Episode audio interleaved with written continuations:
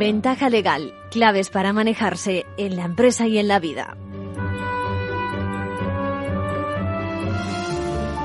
Bienvenidos, bienvenidos a Ventaja Legal y vamos a empezar hoy con una, con una pregunta. ¿Qué les parece que, pues que una vista de un proceso tenga lugar 10 años después de que acontecieran los hechos. Pues eso es lo que va, eso es lo que va a ocurrir esta semana. Tampoco es tampoco tan, tan extraordinario, ¿no? En Santiago va a tener lugar precisamente ese macro caso si nos atenemos al, al número de letrados, al número de afectados, de fallecidos en su momento. Se imaginan que me refiero, pues eso, al descarrilamiento del tren Albia en vísperas de la festividad de Santiago en Galicia, hace ya casi 10 años. Bueno, mucho vamos a oír sobre, sobre este caso en las próximas fechas, ya saben, de repente todo el mundo va a saber de seguridad ferroviaria, de balizas, del papel de los conductores de tren, bueno, pues junto al juicio mediático seguiremos con detalle ese esfuerzo que también la Administración Autonómica Gallega tiene que hacer eh, en materia de justicia para que pueda albergar ese, ese evento, ¿no? Bueno, por otra parte hoy contamos con dos novedades en el terreno empresarial, dos novedades legales. La primera, la entrada en vigor desde hace un par de días de la Ley del Mercado Abierto, una norma que favorece los trámites administrativos en el ámbito de la Comunidad de Madrid, en esa línea de buscar eficacia, de no discriminar a terceros que quieren hacer negocios aquí y de impulsar la libre circulación de empresas y de profesionales que sostiene el actual gobierno regional. Sobre ella nos pregunta un empresario y ampliaremos detalles en un rato.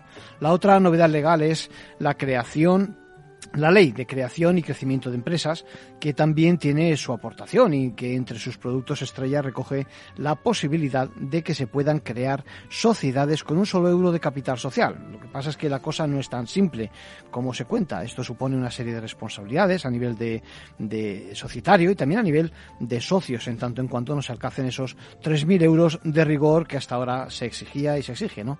Bueno, es una forma de aproximarse a lo que ocurre en tantos otros escenarios internacionales nacionales, como son también esas disposiciones de esta ley que apuntan hacia lo que se denomina crowdfunding, es decir, las aportaciones múltiples mm, eh, para un negocio y para el desarrollo de proyectos empresariales. También la norma apuesta por el capital riesgo y hace bastantes reformas que iremos desglosando.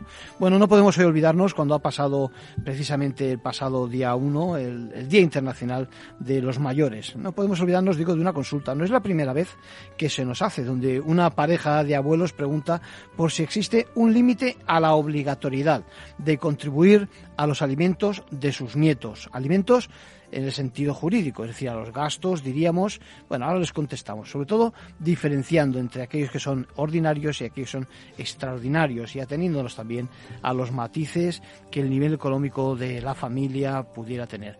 Y vamos a contar, como no, con las novedades de los compañeros de la abogacía, que entre otras cosas, entre otras muchas cosas, van a transmitir la petición del colectivo profesional que solicita el respeto al descanso en unas navidades como las que vienen y que permitan conciliar perfectamente familia y trabajo. Ya saben que que los plazos ¿eh? son la peor de las pesadillas que los profesionales del derecho sufrimos y, yo creo que no pasa nada, ¿eh? porque se interrumpa, como se hace prácticamente el resto de los colectivos, unos días, esos días especiales. Me sumo, claro, a esa, a esa petición y a tantas otras. Bueno, en la segunda parte del espacio, primero vamos a contactar con eh, la magistrada Teresa García Villanueva, en funciones esta vez de portavoz de la Asociación Judicial Francisco de Vitoria, para conocer su aportación acerca del último episodio episodio que además ha vivido en primera persona con la visita del comisario Reinders a España con motivo de esa brecha abierta del conflicto que protagoniza el Consejo General del Poder Judicial. Seguro que va a ser muy interesante su testimonio. Y acabaremos,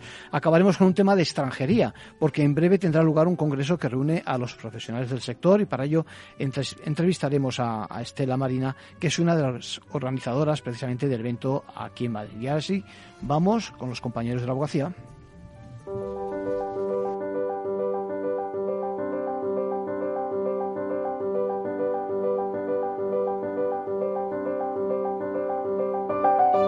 Ahora en Ventaja Legal, la actualidad semanal de la abogacía.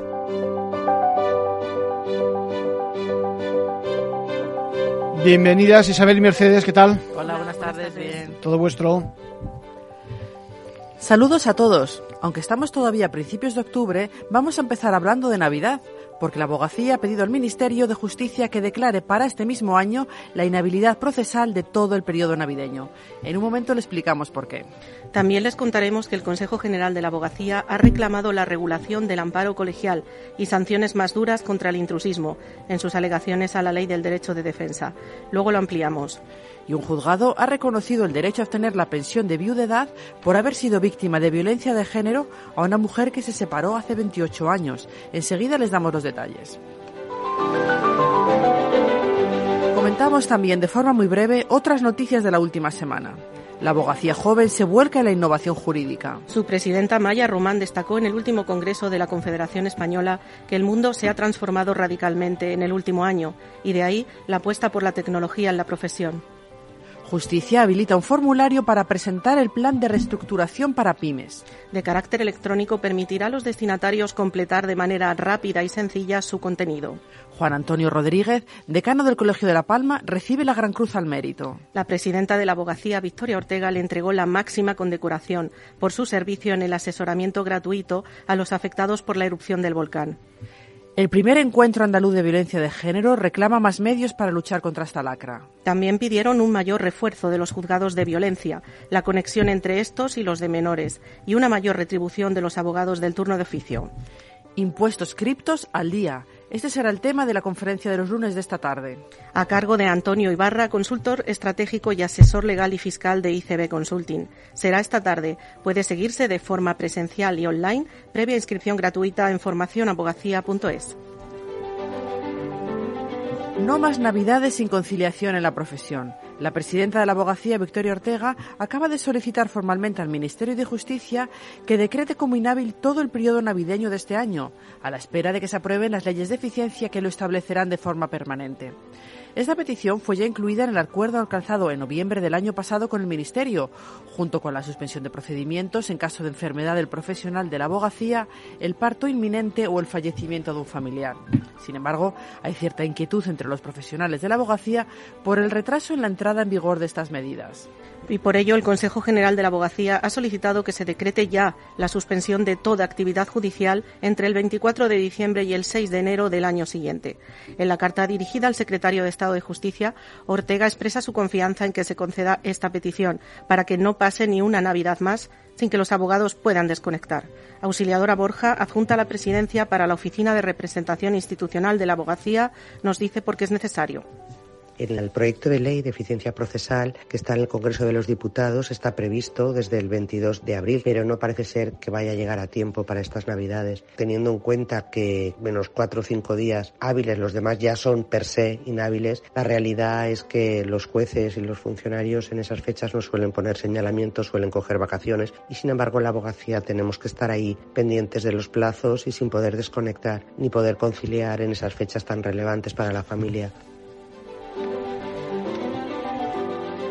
El anteproyecto de la Ley Orgánica de Derecho de Defensa era esperado desde hacía tiempo por la abogacía y su aprobación por el Consejo de Ministros el pasado agosto fue una gran noticia. Sin embargo, la abogacía considera que la norma debe ser bastante más precisa en varias cuestiones importantes y por eso ha presentado 21 alegaciones a esta norma frente al Ministerio de Justicia. En primer lugar, cree que debe ser más concreta sobre el amparo colegial y por eso sugiere que la norma especifique que la institución colegial amparará al abogado cuando sea perturbado en el ejercicio de su función. También ha pedido mayor contundencia frente al intrusismo, así como una reforma del Código Penal para que las agresiones a los letrados en el ejercicio de sus funciones se sancionen con penas de uno a cuatro años de prisión y también reclama que estas penas se agraven cuando las agresiones se realicen con armas o cuando causen lesiones graves o riesgo para la vida. Otra de las solicitudes es que los abogados de empresa estén amparados por el secreto profesional y que en los registros de los despachos profesionales esté presente el funcionario competente, así como un representante del Colegio de la Abogacía. Además, en las alegaciones se propone la inclusión del derecho del cliente a conocer la identidad y número de colegiación del letrado que le asiste en todas sus actuaciones profesionales. Victoria Ortega, presidenta de la Abogacía, considera que la Ley de Derecho de Defensa debe recoger todas las garantías para que el ciudadano pueda gozar de la máxima protección. Cuanto más asegurado se encuentre el derecho de defensa, de mayor calidad será nuestra democracia y nuestro Estado de Derecho. En modo alguno se puede admitir el alejamiento de la defensa, el alejamiento de la ciudadanía de la Administración de Justicia. Fallo relevante en materia de violencia de género. Un juzgado de Tarragona ha reconocido el derecho a obtener la pensión de viudedad por haber sido víctima de maltrato a una mujer que se separó hace 28 años. No existían denuncias previas y ha bastado con la sentencia de separación en la que se relataba que el esposo sometía a su mujer a una conducta vejatoria de manera reiterada. Aunque en la demanda no se considera acreditada la existencia de violencia de género, sí el clima total de ruptura convivencial, compatible con una situación de violencia de género latente, dice el fallo. Los magistrados consideran que la conducta del hombre constituye una violación grave de los deberes conyugales y filiales. El Instituto Nacional de la Seguridad Social le había denegado la pensión de viudedad por no tener 65 años en la fecha de la solicitud y porque la duración del matrimonio había sido inferior a 15 años. Hasta 2004 no entró en vigor la Ley de Protección Integral de Violencia de Género, que le permitió pedirlo de nuevo. Tras varios años de lucha judicial, el Tribunal catalán ha tenido ahora en cuenta una sentencia del Supremo de 2016, que admite otros medios de prueba válidos a los recogidos en la Ley de 2004 para acreditar la violencia. Sergi Grau, abogado defensor de la mujer, asegura que este fallo facilita el acceso de las víctimas a las pensiones de viudedad. Yo creo que sin duda abre una puerta. Hasta ahora ya se había abierto una, que es que se permite acreditar la violencia de género por cualquier medio de prueba, es decir, no hace falta que haya una orden de alejamiento, sino que se puede acreditar de cualquier otra forma. Y yo creo que se abre la puerta a que todas aquellas mujeres que hayan sido maltratadas antes del 2004, que se animen a poder justificar que en el momento de la separación y demostrar pues, que yo también era víctima de violencia de género en aquel momento. A sus 65 años recién cumplidos, la mujer va a empezar a cobrar ahora la pensión de jubilación y la de viudedad al mismo tiempo. Y vamos ya con el abogado de la semana. ¿De quién se trata, Mercedes? es Matías Movilla. Ha conseguido que el Supremo excluya el tiempo en para calcular una indemnización por despido. El alto tribunal unifica doctrina en esta reciente sentencia en la que reconoce al trabajador una devolución de más de 96.000 euros. El letrado explica que el promedio de los ingresos que se hayan podido percibir en el año anterior hay que calcularlo antes de la suspensión del contrato, es decir, sobre los salarios percibidos en los días realmente trabajados. En ningún caso hay que tener en cuenta el tiempo en el que el contrato ha estado suspendido. Movilla afirma que lo relevante del fallo es que, aunque resuelve un caso de suspensión de contrato por ERTE debido al COVID, su alcance puede ir más allá de este supuesto concreto. Cree que se podrá extender a la incapacidad temporal, las bajas por maternidad o adopción y las excedencias con reserva del puesto de trabajo hay una ampliación de los criterios del Tribunal Supremo a la hora de establecer cuáles son los criterios, un poco por reiterar la doctrina, ¿no? En principio se dice, para calcular la indemnización por despido es el salario del último mes. Esa, digamos, es la norma general, ¿no? Pero luego hay todas una serie de supuestos especiales que se han ido incorporando paulatinamente a través de diversas sentencias. Enhorabuena al abogado y a su cliente por este fallo pionero. Con eso terminamos. Hasta la semana que viene. Gracias Isabel, gracias Mercedes. Gracias.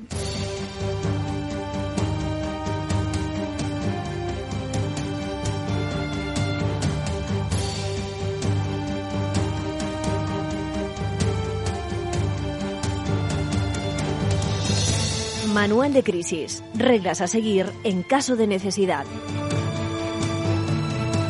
Bueno, y la pregunta de hoy es de plena actualidad porque apenas un par de días atrás ha entrado en vigor la ley del mercado abierto de la Comunidad de Madrid. Hoy nos pregunta Manuel, dice, he escuchado de algún competidor gallego y de Bilbao que esta ley va a facilitarnos el trabajo a instaladores y a distribuidoras como yo. ¿En qué sentido? Eh, apunta también que dice, nos dedicamos a montar instalaciones para construcción y representamos y distribuimos también equipos, equipamientos y sistemas. Bueno, Manuel, partimos de que en España, eh, España es un país donde existe precisamente un exceso de normativa que muchas veces se multiplica y que dificulta el desarrollo de, pues eso, de, la nación y en particular el libre movimiento de personas y, de capitales, ¿no? Bueno, en la empresa, en general, el sentimiento de estar regulado en exceso y de que eso supone una restricción, una restricción es, es muy marcado, ¿no? Bueno, muchos pensamos que se impone precisamente una reducción, sino una eliminación de esas trabas burocráticas de manera que crezca la inversión, la creación de empleo y, en definitiva, se vea beneficiada nuestra economía. En esa línea, lo que ha ocurrido es que la Comunidad de Madrid, por ser más específico, eh, se tiene, en la Comunidad de Madrid se tiene la idea de que la regulación tiene que ser eficiente, traducido, tan solo existir cuando sea necesaria y de forma proporcional. A mí me parece muy bien. Y te preguntarás qué supone la entrada, eh, por lo tanto, en vigor de esa ley de mercado abierto en la Comunidad de Madrid. Pues la idea es que se pueda acceder al mercado nacional cualquiera que cumpla esa normativa aplicable. Y en particular, en Madrid, lo que se hace es que se reconoce de esta forma la normativa de cualquier otra comunidad autónoma. Dicho de otra forma, que es como si tú pudieras ejercer legalmente tu actividad en otro territorio. Se reconoce tanto los permisos como las licencias, habilitaciones, etcétera, etcétera, en el ámbito de la Comunidad de Madrid. Pero es más, el propósito de la ley es que si en otras regiones los requisitos son precisamente menores, hay menos obstáculos, se acaben rebajando, ¿eh? rebajando esos que ahora tienes que cumplir por tener el domicilio, por tener ese arraigo en Madrid. Y esto yo creo que te afecta y positiva y además directamente. Bueno, en general, ya sabes, supone un soplo de eficacia para los denominados operadores económicos que actúan en Madrid, quienes no se van a ver discriminados por no estar erradicados, es decir, no tener su residencia en este territorio. Por bajar al detalle, que vamos a ver muchos, muchos menos requisitos del tipo registros, en definitiva, trámites de tipo también homologaciones, certificaciones y que se van a reconocer otras, las existentes en el resto del territorio nacional. Así que la empresa que legalmente opere en cualquier lugar del territorio español se va a sentir libre de hacerlo también Comunidad de Madrid y tú también verás beneficios en cuanto a requisitos. Y por último, un consejo a título personal de nuestro abogado Arcadio García Montoro.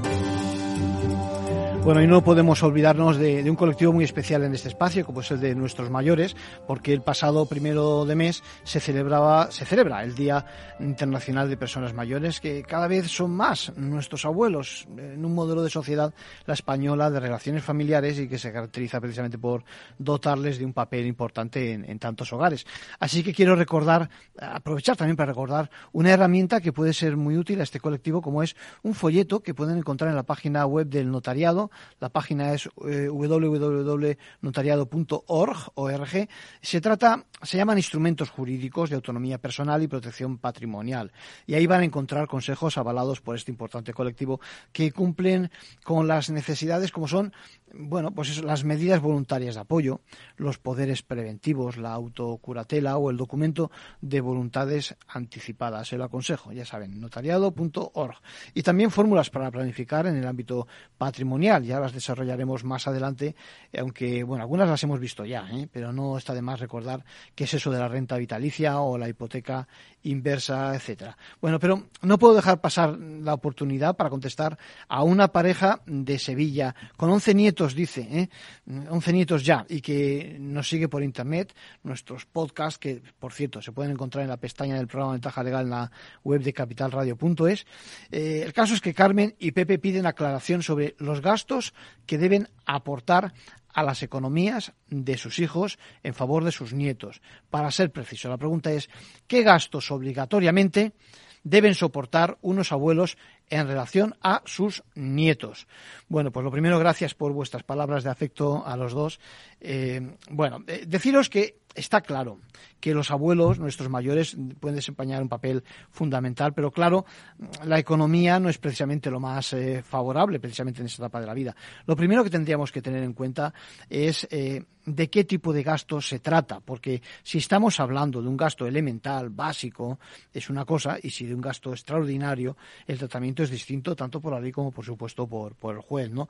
Me estoy acordando de unas preguntas que recibimos ya hace unos cuantos años y por las que uno inició una relación ah, radiofónica con unos abuelos que todavía me consta que nos siguen en el programa, que preguntaban en su momento si estaban obligados a pagar las clases de música y de apoyo en algunas asignaturas, como era precisamente el segundo idioma ¿eh?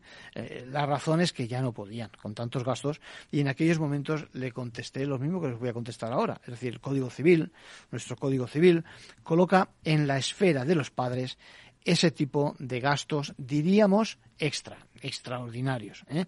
Además, el, propio Tribunal Supremo ha venido confirmando que los recursos de los abuelos deben destinarse, si hay que destinarse, a los alimentos principales. Lo que, lo que en derecho, la palabra alimentos en la calle viene a significar otra cosa. Bueno, lo que en derecho llamamos pues el vestido, el sustento, el, darles habitación, darles cobijo, una vivienda y, por supuesto, la asistencia médica que, si quieren, para entendernos, sí se dice también en derecho, los calificamos como gastos ordinarios. Bueno, la siguiente pregunta que nos hace es ¿hasta dónde pueden alcanzar estos gastos? ¿no?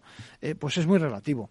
Eh, para que se hagan una idea, conozco unos cuantos casos donde la suma, ojo, de todas las aportaciones de todos los abuelos, de uno y otro lado de la pareja, ascienden a poco más de 350 euros. Claro, todo esto ya ven, habrá que ponerlo de acuerdo con, con las aportaciones que sus padres puedan, eh, que los padres pueden hacer, que evidentemente reducen esa cantidad, y también con el, con el poder adquisitivo de, de, la familia, ¿no? Bueno, habrá donde no siquiera pueda soportar una pareja de abuelos esos 170, esos 170 euros aproximados al mes que decimos, mientras que en otros casos, pues perfectamente se van a poder permitir esas aportaciones. Pero cuidado, que siempre dejando claro eh, que estamos hablando de lo extraordinario. Es decir, el abuelo, en ese caso, diríamos, tiene de alguna forma menor compromiso con lo extraordinario. La obligatoriedad no es tal. ¿no? Tenemos que darnos cuenta, por otra parte, de que los gastos extraordinarios tienen mucho que ver con el estilo de vida que marquen los padres de los menores y además que no tiene necesariamente por qué coincidir con el, gusto de, la familia extensa que se dice, es decir, eh, la familia en este caso referida a la generación anterior, eh, a, los abuelos. Bueno, creo que os contesto, eh, Carmen y Pepe, mirad la página web, repito, del notariado, que os he recomendado por si hiciera falta alguna de sus orientaciones.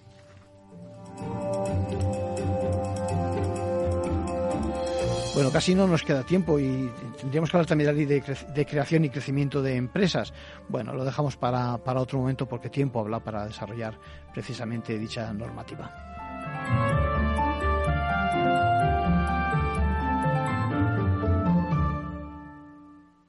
¿Qué es ir más allá?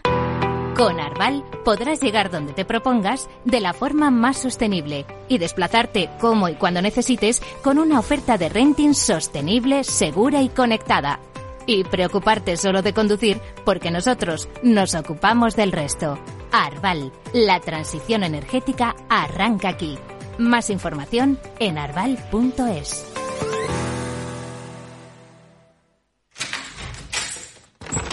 Salón.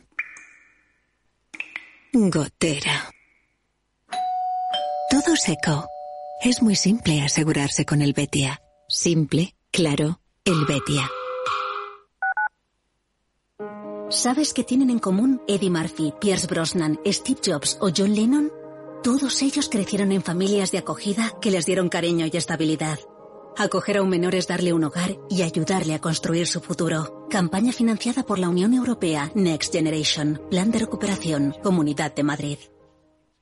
Disfruta de la mejor cocina gallega en Montes de Galicia. Todo un clásico moderno en el barrio de Salamanca. Disfruta de la variada dieta atlántica, de las mejores carnes y pescados tratados con respeto y transparencia y regados con una de las mejores bodegas de la zona. En grupo, en familia o en pareja, Montes de Galicia te ofrece el espacio perfecto en cada ocasión. Esto te estás perdiendo si no escuchas a Rocío Arbiza en Mercado Abierto. Iván Martín, socio fundador y director de inversiones de Magallanes Value Investors. Somos escépticos en las compañías, las puras compañías generadoras de electricidad, de energía, protagonistas de esta transición, empresas de energías renovables, etcétera, porque para nuestra opinión, en nuestra opinión, está muy inflacionada. Están cotizando a unos precios muchísimo más allá de lo que realmente justifican sus fundamentales. Eso no quiere decir que sean malas compañías, quiere decir que están cotizando muy, muy caras unas expectativas muy, muy, muy, muy positivas, que no sé si se darán. Nosotros preferimos estar en el lado más tradicional, precisamente de gas, gas natural, petróleo, ese tipo de energías. Mercado Abierto con Rocío Arbiza. Acción, emoción, pasión. Deporte en estado puro todos los días en el balance de la mano de Paco Lloret. Entre las 8 y las ocho y media de la noche, el balance de los deportes en Capital Radio. Capital Radio. Siente la economía.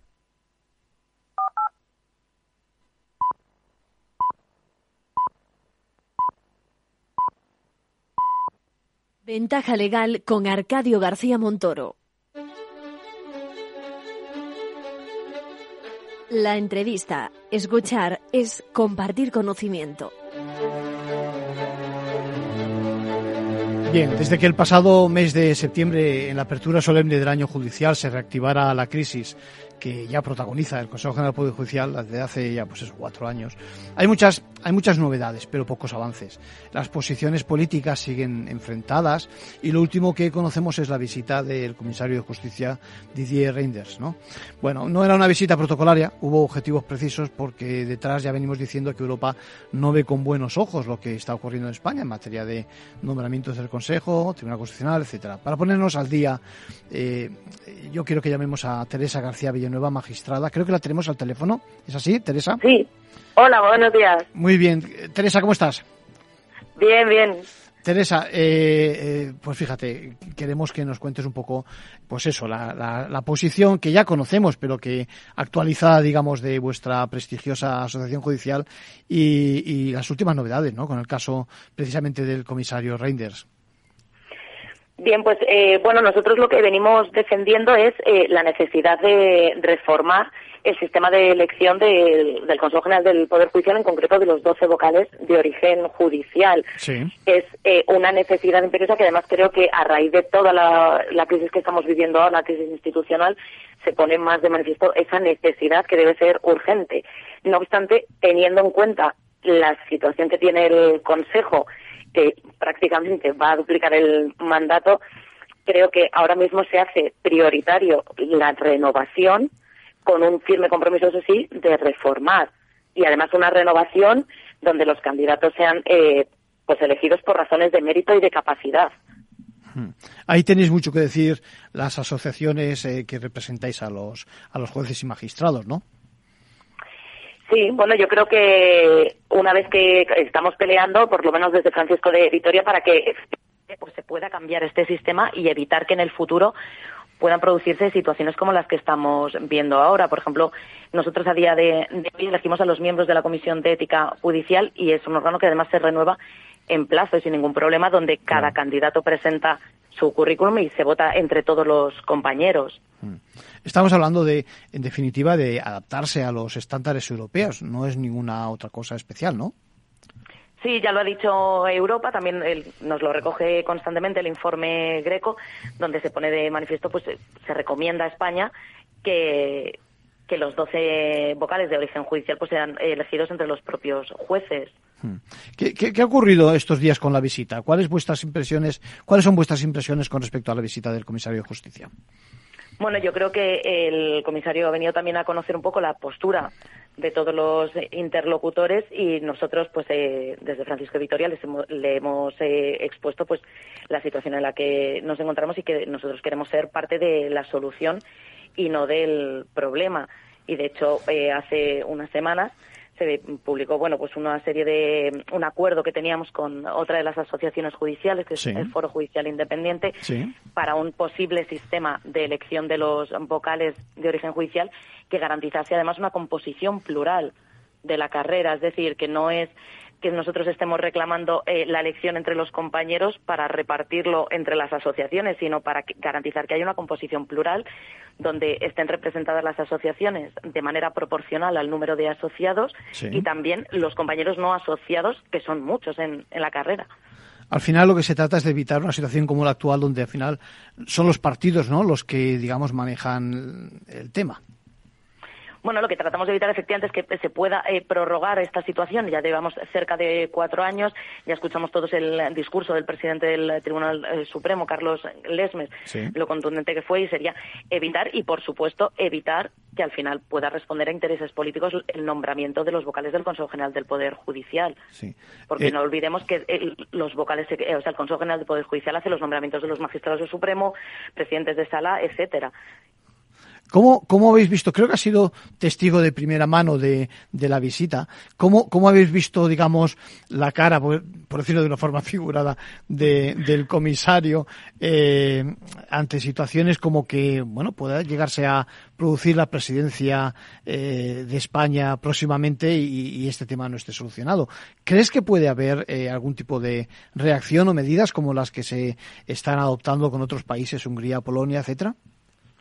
Bueno, eso habría que mirarlo si se da esa circunstancia. Recordemos eh, que mm, existe un informe del último informe de la Comisión se establece como, eh, como recomendación prioritaria para España la cuestión de la renovación del Consejo General del Poder Judicial y que además España, quiero recordar que es en el segundo semestre del 2023 cuando va a asumir la presidencia de la Unión. Entonces habrá que ver en qué circunstancias la asume, si efectivamente todavía en esas fechas no se ha producido una renovación y las consecuencias que puede ello derivar. Hmm. Pero creo que sería aventurarnos demasiado hmm. en, que, en un hipotético escenario de qué podría pasar. Sí, lo que pasa es que, claro, como, como llevamos tanto tiempo bloqueados, pues a algunos nos da miedo de que la cosa siga así y al final, pues digamos que nos saquen los colores eh, eh, desde Europa, ¿no? Sí, sobre todo para garantizar, pues, el, sobre todo la renovación, es que jamás había pasado en la historia del, del Consejo en 40 años. ¿Nos recuerdas un poco esos 10 puntos que vosotros, la Asociación Judicial Francisco de Vitoria y que fue el Judicial Independiente apostáis para, en efecto, cambiar el sistema eh, actual? Bueno, pues eh, nosotros establecemos un sistema de, de, listas abiertas donde también se puedan presentar eh, compañeros y compañeras que, que no estén asociados y sería un sistema de, de ponderación de voto donde se garantice por un lado, que las asociaciones judiciales puedan obtener eh, vocales de manera proporcional al número de asociados con el que cuentan y por otra que también están representados en ese consejo los eh, los compañeros o compañeras que no eh, que no estén asociados que creo recordar que están son en torno al 40% de la carrera o sea que es un número muy considerable y lo que se pretende es garantizar esa composición plural donde estén representadas todas todas las visiones de la carrera judicial. Y que además se haga pues a través de la publicación de los distintos currículum de los candidatos, parecido al sistema que estamos siguiendo con la Comisión de Ética Judicial. Hmm. Un sistema de listas abiertas es un sistema muy, muy, muy valiente, diría yo, para, digamos, la trayectoria española en materia de votaciones. Bueno, sería todavía no es, eh, no es definitivo y sería valorar las distintas opciones, pero bueno, también es lo que garantizaría esa pluralidad que queremos. Sin duda, sin duda alguna. Y esa libertad. Sin duda alguna. ¿Cuál será el siguiente paso, eh, Teresa? ¿Cuál crees que es el siguiente paso que podemos? Porque uno no sabe, cuando habla de este tema, parece que la noticia se queda enseguida antigua. ¿Cuál puede ser quizás el siguiente paso? ¿Estamos esperando alguna, alguna contestación de Europa o, no sé, cuál es la situación? Bueno, nosotros, eh, desde luego, desde Francisco de Vitoria vamos a seguir eh, luchando y abogando por una ahora mismo por una renovación dada la situación de crisis en la que se encuentra el Consejo General del Poder Judicial y por supuesto que esta renovación vaya acompañada de una reforma legislativa que es más que necesaria. Lo estamos viendo y esto no es más que otro reflejo de, esta situación que mm. además al final termina perjudicando también a los propios compañeros, porque el Consejo también está aprobando permisos en materia de conciliación, de bajas laborales, etcétera. Es que no es solamente los nombramientos del Supremo y que además incluso con los nombramientos del Supremo todos los ciudadanos se ven perjudicados. Sin duda. Porque son asuntos que tienen en trámite y que están parados sí, tenemos, en, el Supremo. Tenemos que aclarar, eh, Teresa, corrígeme si me equivoco, que la cosa eh, tiene por una parte que ver con, en efecto, con el funcionamiento del Tribunal Supremo y dos salas Que en estos momentos están, me consta, más que saturadas, eh, precisamente por, por las vacantes que hay.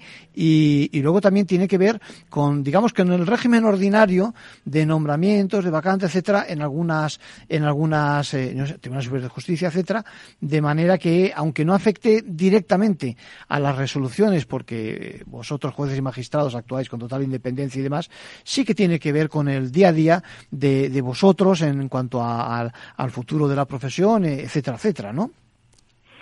Sí, o sea, eso por supuesto dejarlo claro y remarcarlo. Nosotros, pese a la situación que está atravesando el Consejo General del Poder Judicial, eh, los integrantes, los miembros de la carrera judicial somos plenamente independientes. Eso es. Seguimos trabajando con normalidad dentro de, de lo que cabe, sobre todo a, nivel de determinados órganos, pero yo, por ejemplo, que estoy en un juzgado de primera instancia, sigo trabajando, sigo pasando juicios, eh, dictando sentencias, etcétera. Pero en este caso es que del Consejo General del Poder Judicial depende, como he dicho anteriormente, el nombramiento de magistrados del Supremo, presidentes Claro. de sala, eh, que supone la paralización de asuntos, porque si no hay magistrados suficientes, se, re- se- van Se a tardar más. claro, claro. Claro, y al final son procedimientos, no olvidemos que detrás de cada procedimiento hay una persona o una familia Sí, o- o, o quien muchas. sea. Entonces, al- Sí, sí. claro, efectivamente. Entonces.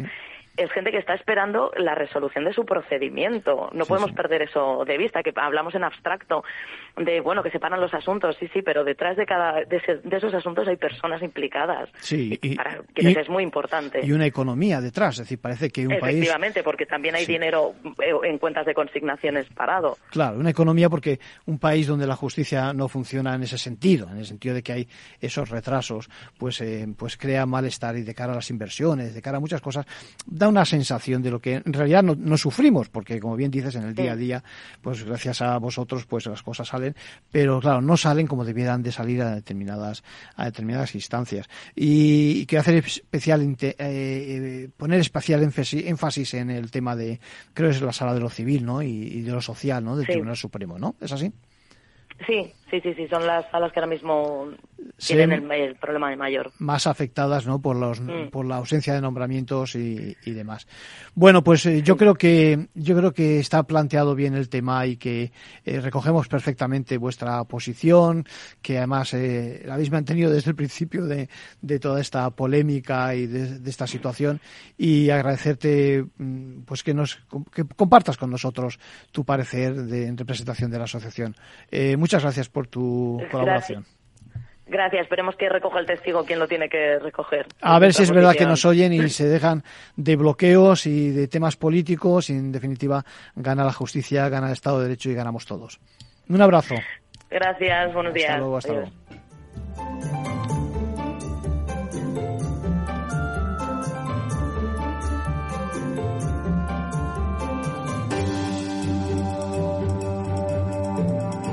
Bueno, pues les adelantaba que va a tener lugar próximamente aquí en Madrid un congreso eh, que tiene muy buena pinta en materia de extranjería y de inmigración.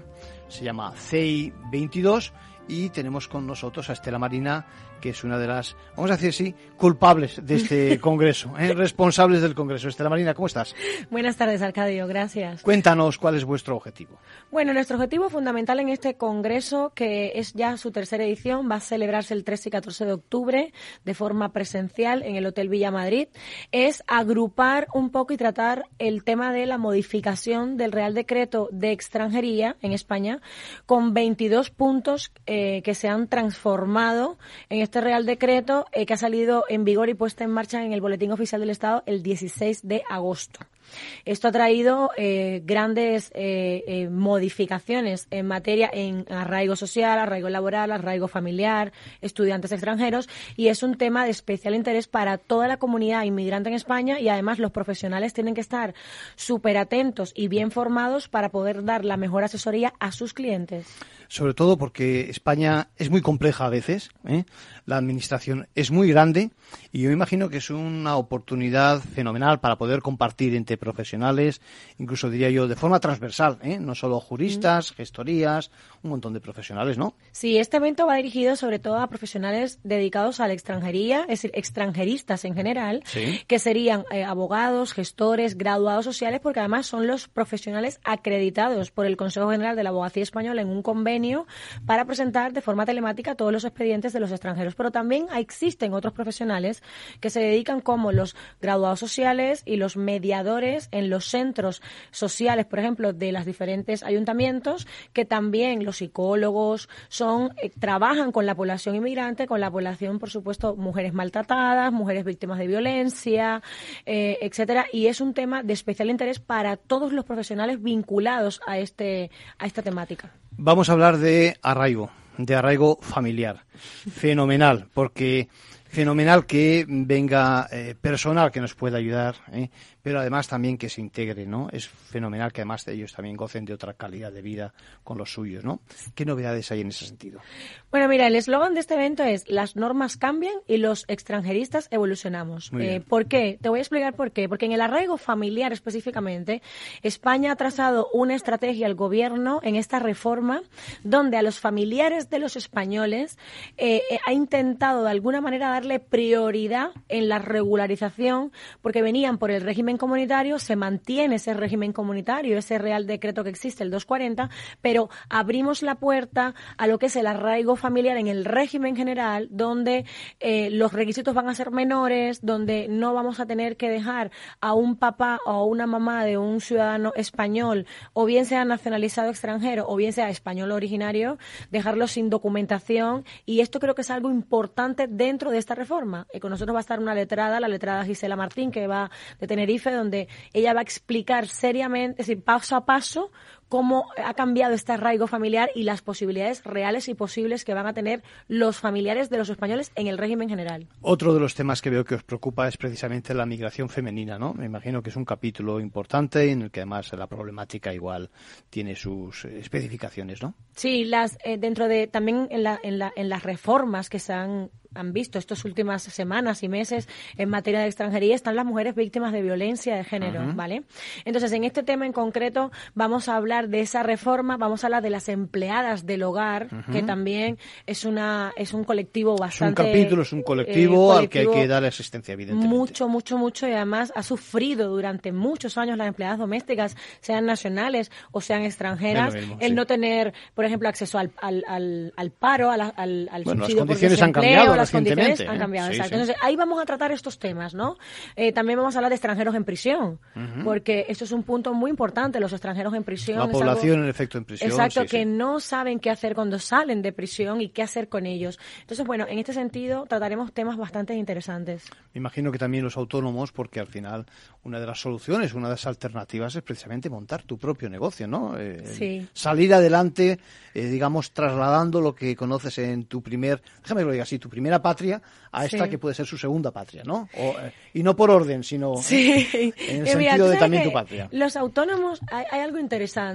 En países como Venezuela, por ejemplo, es uno de los países donde un extranjero venezolano inmigrante no, no quiere trabajar por cuenta ajena, sino que quiere ser autónomo quiere crear su propio eh, negocio y ser emprendedor. En la reforma de los autónomos que se plantea para enero del 23 se habla de muchísimas posibilidades para eh, este favorecer este colectivo.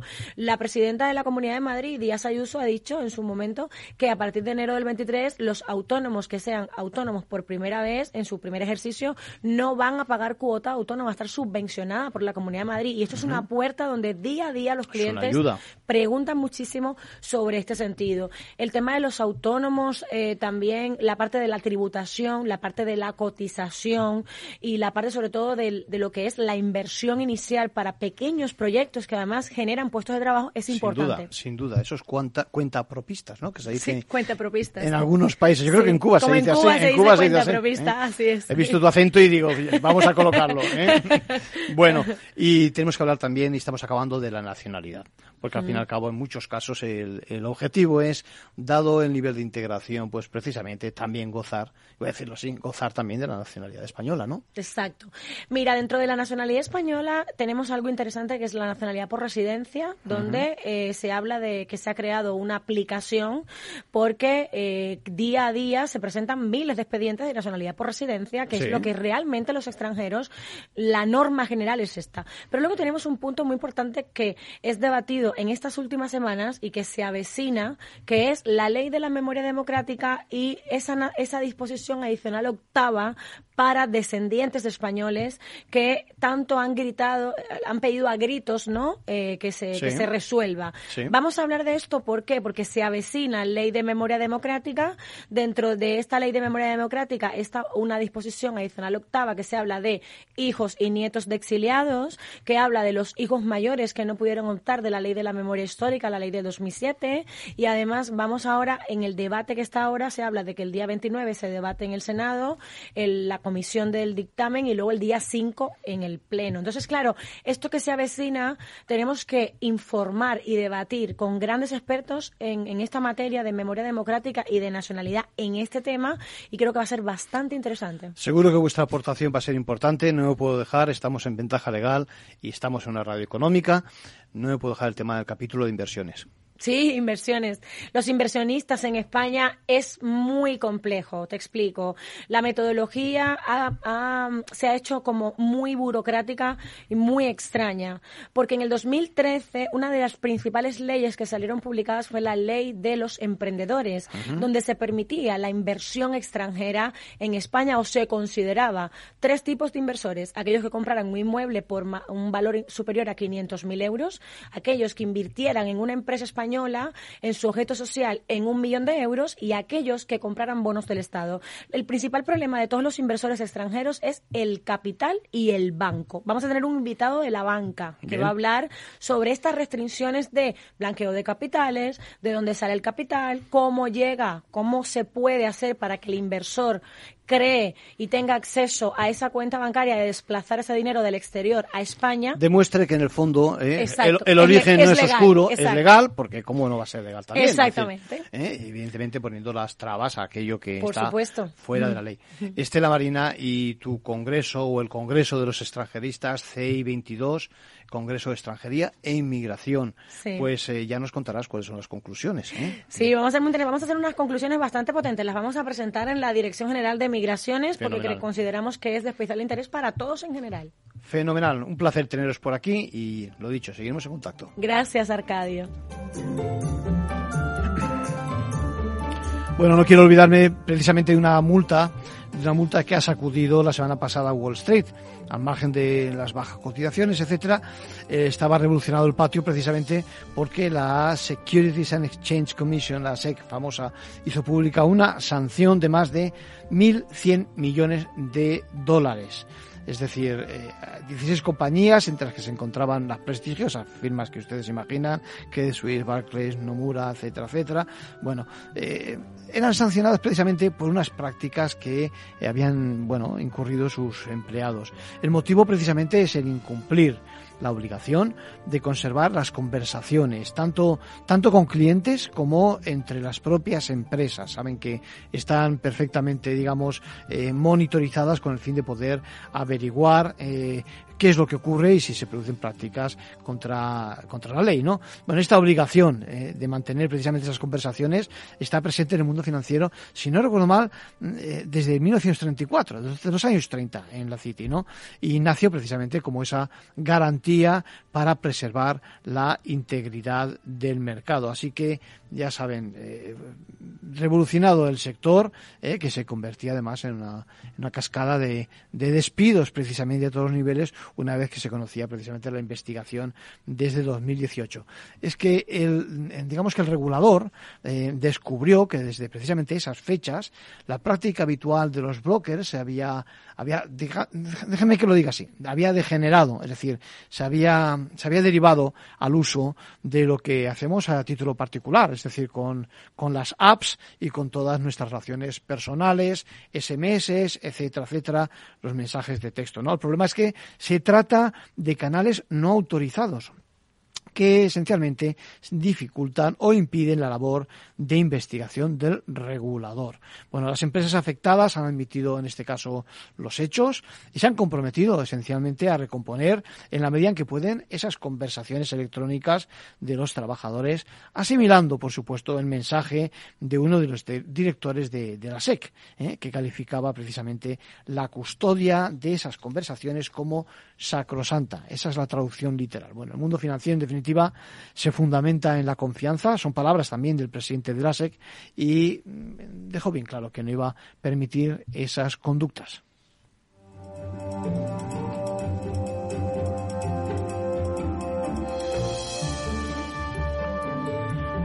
Bueno, eh, decía publicada en el BOE esa ley de creación y de crecimiento de empresas.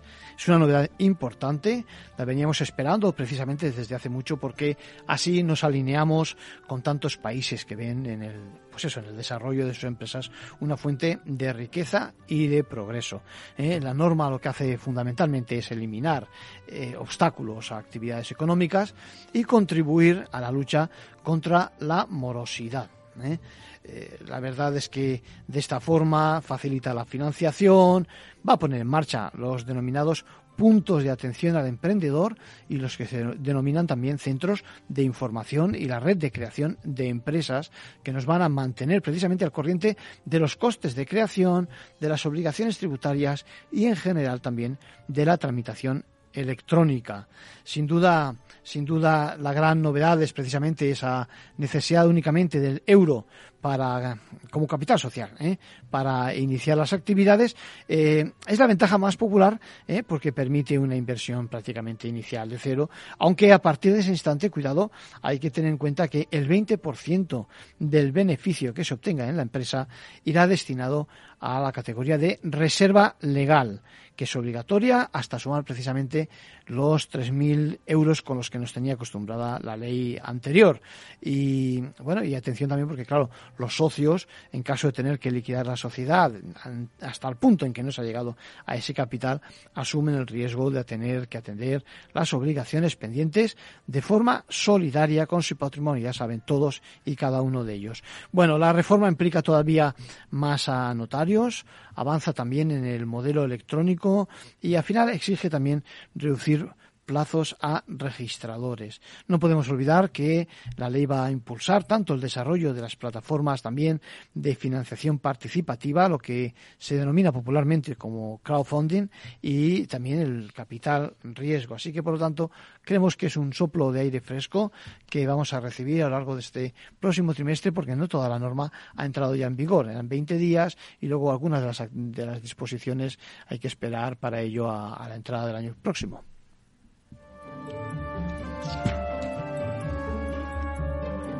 Bueno, y estamos acabando. Dos empresas del sector de la construcción han sido, dicen, amenazadas por unos proveedores con que se les denuncie porque dicen que cometen delitos. No saben si realmente se trata de una acusación falsa, leo textualmente, ni conocen tampoco, dicen, casos de empresas condenadas preguntan un poco sobre el tema, ¿no? Bueno, la verdad es que desde que en el 2016, si no recuerdo mal, por primera vez el Tribunal Supremo confirmó esas condenas impuestas por una audiencia nacional a tres empresas, eh, tenemos ya en la práctica, por supuesto, en el mercado, déjeme que lo diga así, la posibilidad de que se cometa ese, ese delito. Y como es fácil de entender, no siempre se cometen delitos solo por personas físicas, sino que también tantas veces se utilizan estas fórmulas societarias precisamente como cauce para la actividad delictiva. Lo vamos a desarrollar, lo vamos a desarrollar más adelante en otros programas.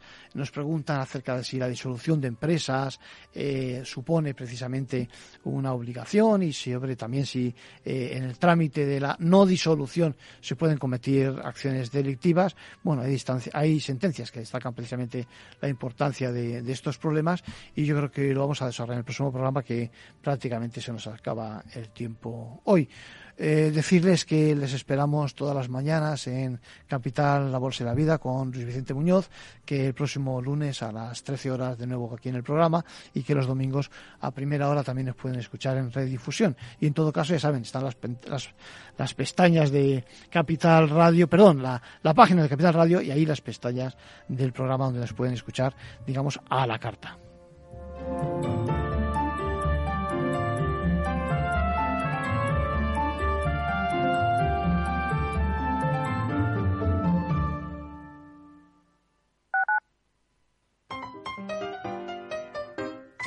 Ahorra agua con Isabel del Segundo.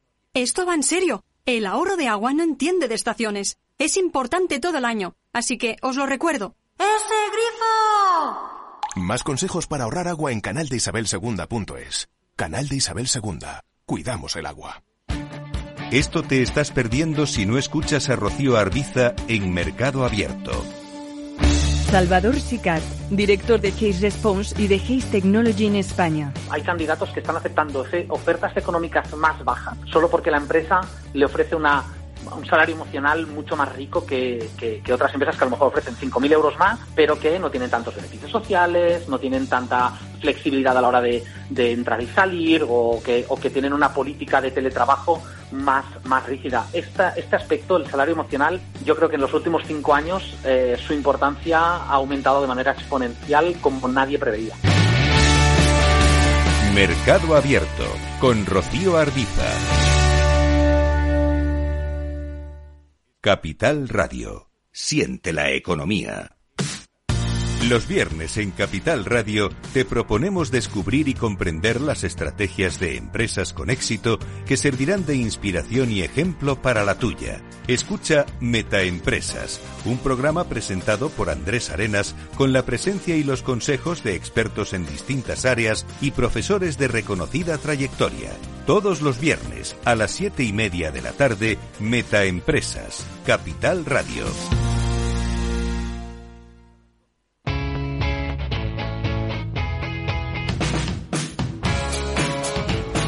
La economía despierta. Capital Radio.